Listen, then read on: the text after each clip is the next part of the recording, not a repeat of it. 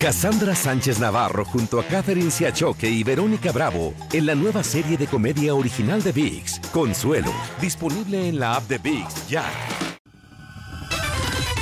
El podcast de Primer Impacto comienza ahora. Con lo último en noticias, películas, clima, curiosidades y mucho más. Infórmate de los principales hechos que son noticia en el podcast de Primer Impacto. Hola, ¿qué tal? Bienvenidos a Primer Impacto. Les saluda Michelle Galván. Pamela tiene el día libre. Muchas gracias por estar con nosotros. Comenzamos.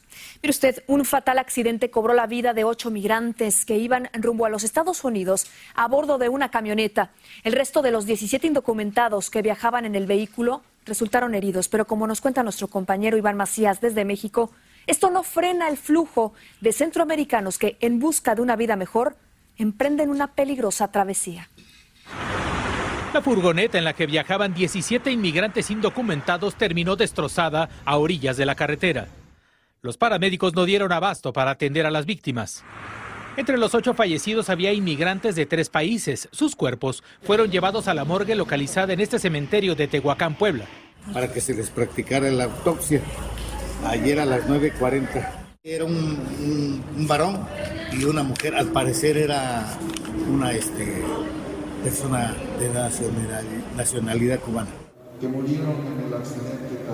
el obispo de Puebla ofició una misa en recuerdo de las víctimas. Los nueve sobrevivientes se encuentran en este hospital resguardados por las autoridades migratorias. ¿Tu nombre, amigo? Pero accidentes como este no detienen la ola migratoria. Hace unas horas, una llamada anónima alertó a las autoridades sobre otro grupo que corría peligro en Coahuila. Sabemos que este tráiler venía desde la Ciudad de México, sabemos que son más de 120 personas las que vienen a bordo, sabemos que la mayoría es de su nacionalidad nicaragüense. ¿No te da miedo por tu hija transportarla en este tipo de condiciones? Cómo no, sí me da miedo, pero la necesidad lo hace. Para evitar ser detenidos en vehículos, muchos toman este recorrido a pie por la llamada carretera del infierno, donde temperaturas de hasta 110 grados Fahrenheit transforman cada paso de su sueño en una aterradora pesadilla. Ya tenemos más de ocho horas caminando, nos hemos tenido que quedar orillas de las calles. Esa carretera es la que utilizan la mayoría de los inmigrantes para cruzar de Piedras Negras, Coahuila, hacia los Estados Unidos. Y a quienes tienen su permiso humanitario no los detienen, pero tampoco les permiten utilizar buses para evitar el desgaste de esta travesía. En Ciudad de México, Iván Macías, primer impacto. Gracias, Iván. Y escalofriante fue este atropello de cuatro hombres que peleaban a puñetazos en las afueras de un bar en Chicago. La violenta embestida de un auto lanzó por el aire a los agresivos sujetos y tres de ellos murieron en el acto. La otra víctima está en condición crítica en un hospital y la policía está buscando al conductor del vehículo. Como usted sabe, se dio a la fuga. La diversión se convirtió en pánico en un parque de diversiones donde una balacera dejó heridos a tres visitantes mientras decenas corrían despavoridos para salvar su vida. Tras escuchar los disparos, varias personas huyeron hacia la salida mientras otras buscaban refugio entre las atracciones. Las autoridades de California desalojaron el lugar y buscan al pistolero que huyó a bordo de un auto. Armado con un hacha, un hombre destruyó por segunda vez el puesto de frutas de un vendedor callejero, de un vendedor ambulante en California. Cuando recibió un ataque similar meses atrás, la víctima tomó distancia y le avisó a la policía mientras grababa este perturbador incidente. El hecho tuvo lugar después de que el agresor fue arrestado por lanzarle agua a los participantes en una marcha a favor del comerciante tras el primer ataque. Escucha esto, con miedo a salir a la calle están los residentes de Baja California y de Tijuana tras los violentos bloqueos e incendios de vehículos ocurridos este fin de semana. Nuestro compañero Jorge Fregoso nos amplía sobre esta ola de violencia sin límites. La ola de hechos violentos que afectó durante las últimas horas a Baja California y Tijuana, con la quema de automóviles y vehículos de transporte público por parte del cártel de Jalisco, tienen vilo a los residentes de esta ciudad fronteriza. Muchos aseguran que hoy salieron por necesidad. Yo sinceramente sí, tenía temor, pero dije me voy a arriesgar porque es más el temor que tiene uno a sus deudas, a pagar renta, a pagar todas las cosas que tiene uno que. Karen es usuaria del transporte público. Durante todo el fin de semana, ni ella ni su familia salieron a las calles tras ver las imágenes de las quemas de taxis y de camiones que recorrieron su cabeza hoy al subir a un taxi. Pues sí, hay cierto temor, pero también pues no queda de otra, ¿no? Hay que salir. Las calles tienen menos flujo de autos y personas. Los negocios abrieron en medio de la incertidumbre ante la inseguridad. Sí, se, percibe cierto, cierto temor en la, en la población, pero pues gracias a Dios, como que las cosas se van, se van calmando ya. Ya todo está mejor. Mientras que la comunidad sigue temerosa de salir a la calle, la quema de automóviles se siguió presentando durante la noche y madrugada. Incluso dos camiones eh, de transporte público fueron quemados durante esta mañana. 17 personas fueron detenidas, 12 de ellas llevadas a la capital del país, donde se busca responsabilizarlos de delitos que nunca se habían visto en esta zona del país muestra la colaboración que derivó en los resultados concretos, como la captura de personas involucradas en los hechos, mismas que podrían ser procesados por los delitos de delincuencia organizada y terrorismo.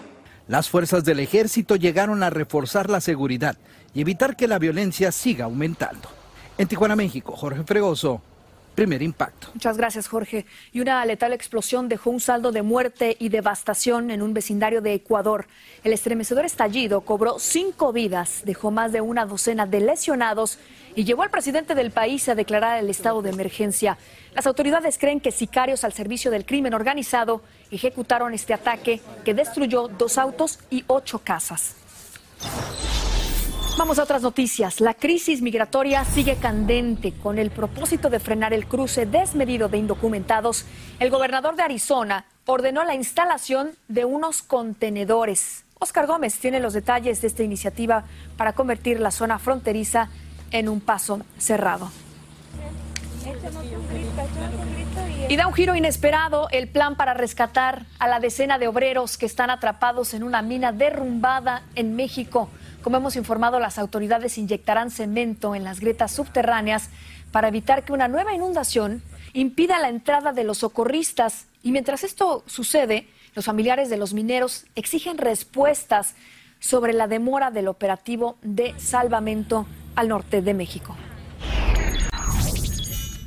Qué bueno que continúa con nosotros aquí en Primer Impacto, porque desde tiempos remotos se han utilizado plantas medicinales con fines de sanación y como bien sabemos, los árboles son el pulmón del planeta. Nuestra compañera Kiki García Montes nos muestra cómo se puede canalizar su energía sanadora y hasta escuchar su música. Vea esto.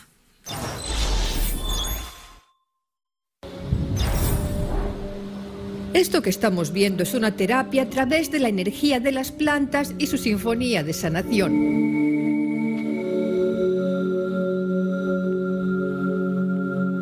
Solo que el instrumental son electrodos que se colocan en las hojas y raíces para captar la energía que corre por ellas. Y esa energía la transformamos en sonido. Tú puedes notar que si las tocas, te acercas a ellas, ellas van cambiando la energía.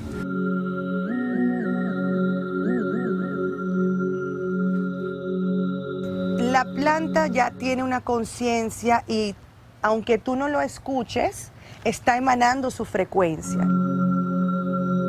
Lloran, gritan, ríen, saludan y sanan. Y si Arsenio es el músico de las plantas, Joyce es el director de orquesta y asegura nuestro campo energético puede aprender a absorber la energía sanadora de una planta aunque no escuchemos su canto. Cuando nosotros queramos intencionar, simplemente tenemos que acercarnos y tocarnos. Tocarla. Pedirle, ¿me puedes ayudar con algo? El código de la planta la vamos a recibir nosotros. Y nuestro código se transforma. E indica que una vez que tu cerebro está abierto para recibir la frecuencia sanadora, el flujo llega sin interferencia. Puede transmitir esa frecuencia en hertz al cuerpo, a la célula, al campo electromagnético para sanar, relajar, transformar. Se conecta con las ondas cerebrales de cada humano. Asimismo, colocar cristales en las raíces y luego aplicarlos sobre la piel es otra forma de absorber la energía. Los cristales emanan una vibración independiente, el sonido entra, va dirigido a la célula y limpia el campo de la célula. Y aunque escuchar cantar una planta, ver cómo reaccionan al tacto, recibir su música sanadora, Es una experiencia transformadora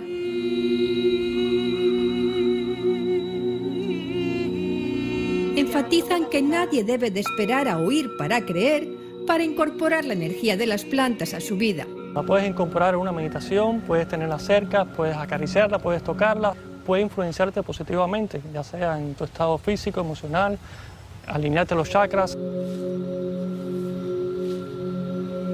Para Margarita esta terapia de sanación fue una auténtica revelación. Me sentí como una flor, me sentí como una flor, es, fue mucha paz, colores, eh, me sentí que me estaba abrazando las plantas. Mientras que Carolina compara la canción de la planta a una montaña rusa de emociones. Me vino como una ola de emociones, de como de alegría, tristeza, pero así, pero en segundos. Pero al final lo más impactante fue como la sentí que la música, la planta me estaban tratando de mandar un mensaje a mí, que me estaban hablando. Para vivir en armonía con la música de la naturaleza. Bueno, estos expertos indican que todas las plantas en interiores deben estar sanas y muy bien cuidadas, ya que son capaces de transmutar las energías negativas. Tómelo en cuenta.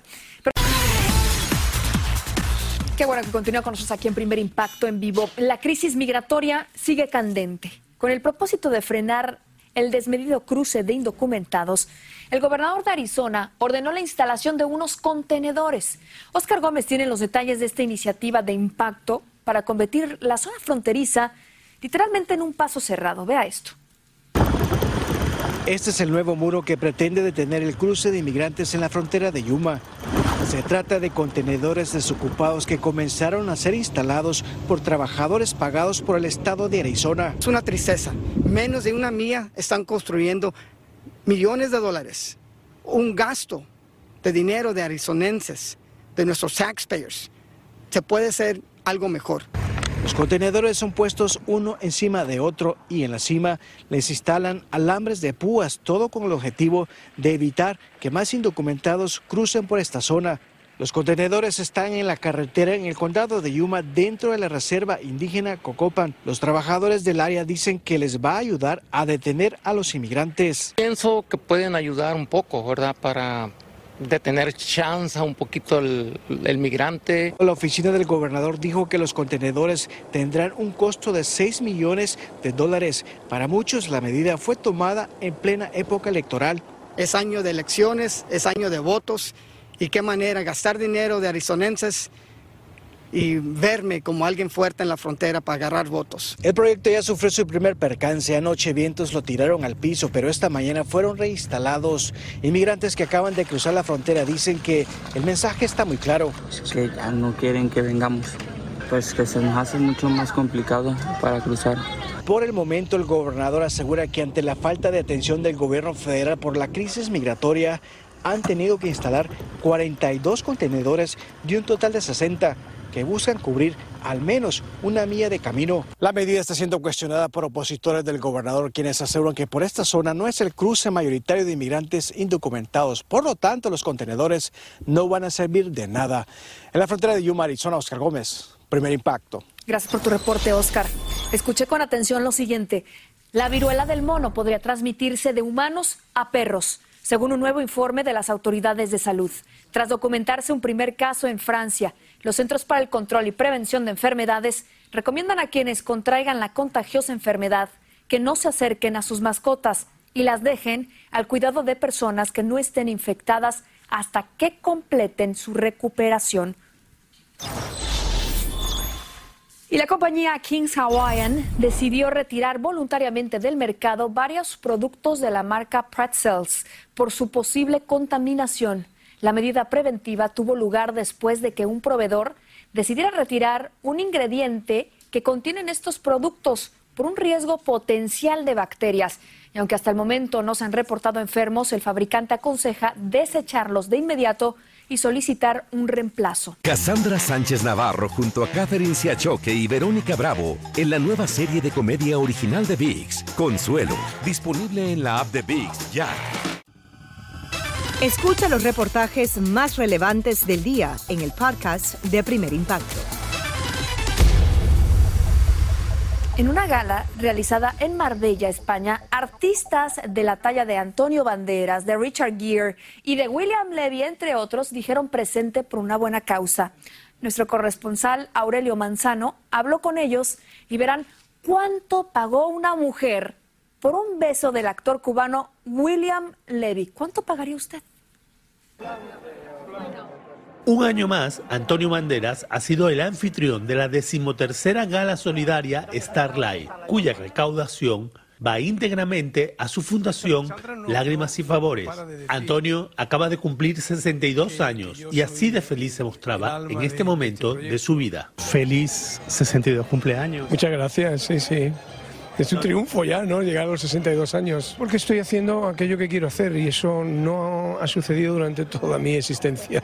Tras la molestia en la industria de Hollywood del actor colombiano John Leguizamo, porque su colega Jane Franco interpretará al gobernante Fidel Castro en una película, Banderas responde. Yo soy latino mm, también, pero yo no, no, no, me, no, me, ha sido ofrecido ese personaje. ¿Pero cree que lo debería hacer un latino? Mira, yo eh, sí, proba probablemente, por una cuestión de acentos y eso, probablemente vendría bien, vendría bien. El actor cubano William Levy, que está arrasando en España, se mostraba muy feliz al recibir un premio. Y miren cómo reaccionó al preguntarle si eran ciertos los rumores que tras quedarse soltero mantiene un romance con la actriz española Alicia Sanz. Son una de las cosas que uno no espera recibir porque uno cuando ayuda lo hace sin esperar nada a cambio, pero siempre es bonito cuando lo toman en cuenta. Hemos perdido mucho valor y creo que lo que no podemos, lo que no podemos perder nunca es el, ayudar a alguien más y, y, acá estamos para eso. ¿Tu corazón, alguna española? Hermano, venga. Muy agradecido con toda la gente acá en España que me ha dado una bienvenida hermosísima. Durante la gala se subastó un beso del cubano y 10 mil dólares pagó la afortunada por una buena causa. El actor español Iván Sánchez, que era uno de los presentadores, acudió acompañado por su novia, la venezolana Irene S. Y le preguntamos si tiene planes de boda. Estoy en, en, un momento muy dulce, en un momento bueno. Yo creo que desde la pandemia todo todo ha encontrado una estabilidad fantástica. Te he visto con Irene, guapísima. Este es el año de la boda. ¿Eh? ¿Con quién estás hablando? ¿Me vas a casar? Yo estoy muy a gustito. Pero definitivamente la estrella de la noche fue el actor estadounidense Richard Gere, que acudía acompañado por su esposa, la empresaria española Alejandra Silva, que recibía un premio por su trabajo en las fundaciones Hogar Sí de Rice y Open Arms. Feliz, muy emocionada de recibir el premio. Y, la verdad que encantada de enseñar, también de estar aquí con mi familia. Richard, que ejercía de perfecto acompañante, nos confesó lo feliz que estaba por el premio de su mujer. I'm so proud of her. No, she's done such wonderful work and you know, she's very humble and she doesn't make a big deal about this. She didn't even want to accept this award because it's not for her, it's for the people that she helps. Una de las estrellas invitadas esta noche era Paloma Cuevas, la madrina del hijo de Luis Miguel y Araceli Arámbula, y a la que la prensa internacional relaciona con el astro. Ella a última hora ha decidido declinar la invitación, alegando problemas de salud de sus padres. La mexicana Aislinn Derbez nos reveló que su familia no se vio perjudicada por el empresario mexicano Luis Osvaldo Espinosa, que después de reconocer haber estafado a varios inversores, se quitó la vida. Creo que, no sé, alguien mencionó como a, a mi ex y a mi hermano, no sé, pero la verdad es que creo que no, no tuvo nada que ver. El maestro cubano Chucho Valdés, que también recibió un premio especial por su altruismo, daba la sorpresa de la noche al acompañar al piano a Diego Boneta con un tema de Luis Miguel. Y además nos confesó que el próximo mes de septiembre repetirán experiencia en Los Ángeles. Una noche mágica y de solidaridad, pero con sabor latino. Con las mejores imágenes nos despedimos. Soy Aurelio Manzano, primer impacto. Una gala de impacto. Bueno, y de boca en boca está Julián Figueroa, el hijo de Joan Sebastián y Maribel Guardia, por darle un beso a una fanática que se le acercó para pedirle una foto y para su mala suerte fue captado por una revista mexicana. Y esto le ocasionó un serio problema con su esposa. Reconozco que tal vez mi accionar no fue el más apropiado y le ofrezco una disculpa a mi esposa, que creo que es la única a la que le puedo decir algo al respecto, ¿no? A mi esposa que es el amor de mi vida, lo siento si de alguna forma mi comportamiento no fue el mejor. Obviamente pues ahorita este, pues, está, está enojada, está triste, está... ¿qué, ¿Qué, te puedo decir, no? Y el que más saca de onda estoy yo, porque, o sea, el tema no solamente es esto, que obviamente le afecta a ella directamente y me afecta a mí, y agregó que la revista lo está difamando y desmintió que llegara tarde a las grabaciones de su nueva telenovela por culpa del alcohol. Vamos a cambiar de información y es que la Gran Manzana se vistió de blanco, de azul y de rojo, representando a la bandera de República Dominicana. Y como cada año, la comunidad acudió al tradicional y hermoso desfile dominicano y Daneida Polanco fue testigo de esta gran celebración. Miles de personas abarrotaron la Sexta Avenida de Nueva York en la edición número 40 del desfile dominicano y uno de los más esperados era el padrino del desfile, Manny Cruz. Y bueno, aquí tenemos Plátano Power, ¿verdad? Que es el padrino. ¿Qué tal, Manny? Cuéntame qué se siente ser dominicano. Extremadamente, no, imagínate, lo mejor del mundo. Lo mejor de la bolita del mundo, eso dominicano. Eso, eso no hay que decirlo mucho. Eh, de la tierra del merengue, de la bachata, del mangú, eh, el sancocho. De verdad que eh, le doy gracias al Señor por haber nacido en esta tierra, bendecida por Él. y nada, muy contento de estar aquí. Padrino, ah, padrino. El padrino, de verdad, un honor demasiado grande. Viví 10 años fuera de, Santo Domingo y sé lo que se siente, pues, añorar, regresar y, pues, añorar y extrañar todo de, nuestra tierra. La música urbana estuvo representada por el cantante Kiko El Cris.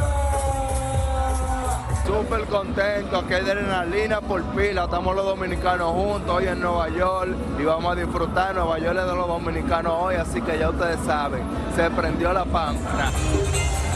Durante el recorrido de la Sexta Avenida desfilaron medio centenar de carrozas y no faltaron los coloridos diablos cojuelos, los tradicionales personajes de los carnavales dominicanos y la buena música que caracteriza a Quisqueya, la Bella. Univisión estuvo muy bien representado con invitados de lujo como nuestro Tony de Andrades, Carolina Peguero, Francisca y Yomari Goizo, quien era el invitado de honor. Dime que eres dominicano sin decirme que eres dominicano en una frase. Está difícil. ¿Cuál es? ¡Qué bien!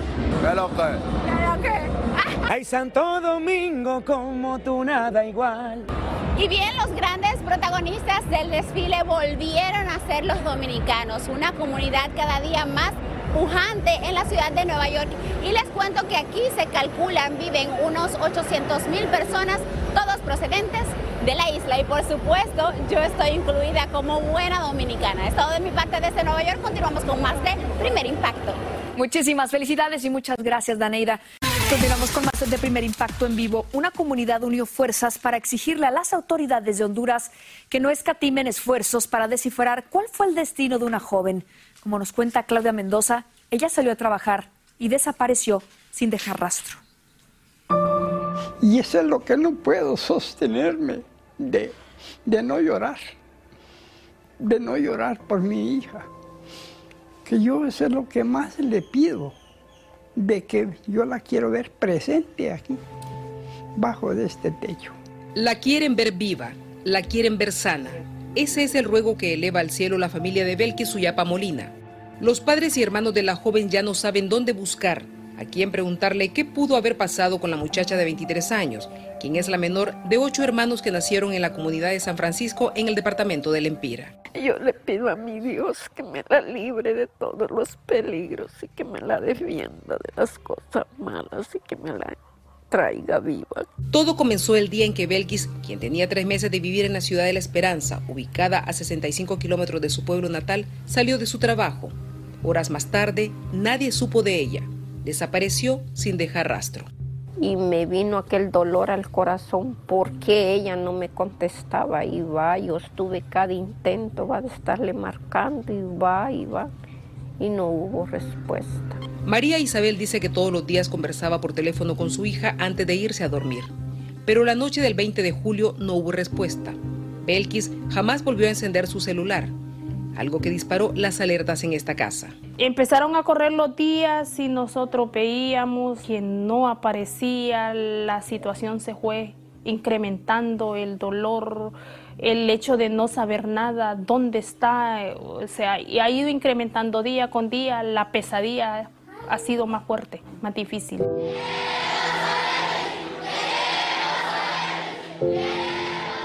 Pero el pueblo que vio nacer a Belkis decidió salir a la calle con pancartas y gritos para llamar la atención de la prensa y las autoridades. Porque queríamos uh, que, se investigara el caso de, de, Belkis Molina Gómez, eh, a presionar a las uh, autoridades que, pusieran sus buenos oficios para que ellos dieran con el paradero de la, de la de la muchacha. Entonces necesitamos recuperar a Guirra para que ella vuelva sana, eh, bueno, a, su hogar de, de sus padres, pues para que ella venga y se recupere esta güera. Fue así que el caso cobró relevancia y se supo que Belkis, una bachiller en contaduría y finanzas y estudiante universitaria, laboraba en esta cooperativa en la ciudad de La Esperanza, departamento de Intibucat, lugar desde donde regresaba cada fin de semana a su pueblo natal. Este es el edificio de apartamentos donde vivía Belkis. De acuerdo con las autoridades, la joven salió la noche del jueves 21 de julio en su camioneta, dejando aquí todas sus pertenencias, incluyendo las llaves de su oficina y su computadora encendida. Fue la propia familia de Belkis la que, en medio de su desesperación por no tener noticias de la joven, viajó desde su pueblo en las montañas para alertar a las autoridades. Fuimos y allá lo que se hizo fue ir a interponer la denuncia al Ministerio Público de que la muchacha no estaba ahí, que mi hermana no estaba ahí. A partir de ese momento, la comisaria de la policía Marta Bu decidió tomar la rienda de una investigación con la que ya se logró la captura de este hombre, que de alguna manera está relacionado con la desaparición de la muchacha. Él fue la última persona que tenemos, que hasta lo que hemos conseguido en pruebas, eh, estuvo con ella. Esto es una prueba suficiente para nosotros y tenemos más, pero no se las puedo arrojar porque me pueden trompezar lo que es la investigación. Con los operativos que se han realizado también se logró ubicar la camioneta en la que salió Belkis de su apartamento la noche en que fue vista por última vez. Pero mientras la investigación avanza, esta madre no encuentra consuelo y llora. Llora por esa hija que un día se fue a trabajar y nunca regresó. Que Dios permita y les habla del corazón a esas personas que me la devuelvan. Un juzgado en Honduras se le dictó auto de formal procesamiento con prisión preventiva al implicado en la desaparición de Belkis. En los próximos días se realizará la audiencia preliminar como continuidad de un proceso que busca encontrar pistas que permitan aclarar qué pasó con esta joven. Y para nuestro final de impacto, ¡qué delicia! Los asados argentinos pues tienen fama mundial. Pero una experta cocinera demostró que las féminas, las mujeres de ese país, no se quedan atrás cuando de usar la parrilla se trata. Ella se convirtió en la primera mujer ganadora del Campeonato Federal del Asado, que ya va por cuatro ediciones. Tras alcanzar la victoria, confesó que fue todo un reto abrirse camino en ese oficio tradicionalmente asociado a los hombres. Si usted está comiendo, buen provecho. Y con este admirable logro de esta chef de impacto llegamos al final. Esperamos el día de mañana. Muchísimas gracias por su confianza en nombre de todo nuestro equipo. Así termina el episodio de hoy del podcast de Primer Impacto. Encuentra episodios nuevos de lunes a viernes, primero en la aplicación de Euforia y en todas las plataformas de podcast. Como siempre, gracias por escucharnos.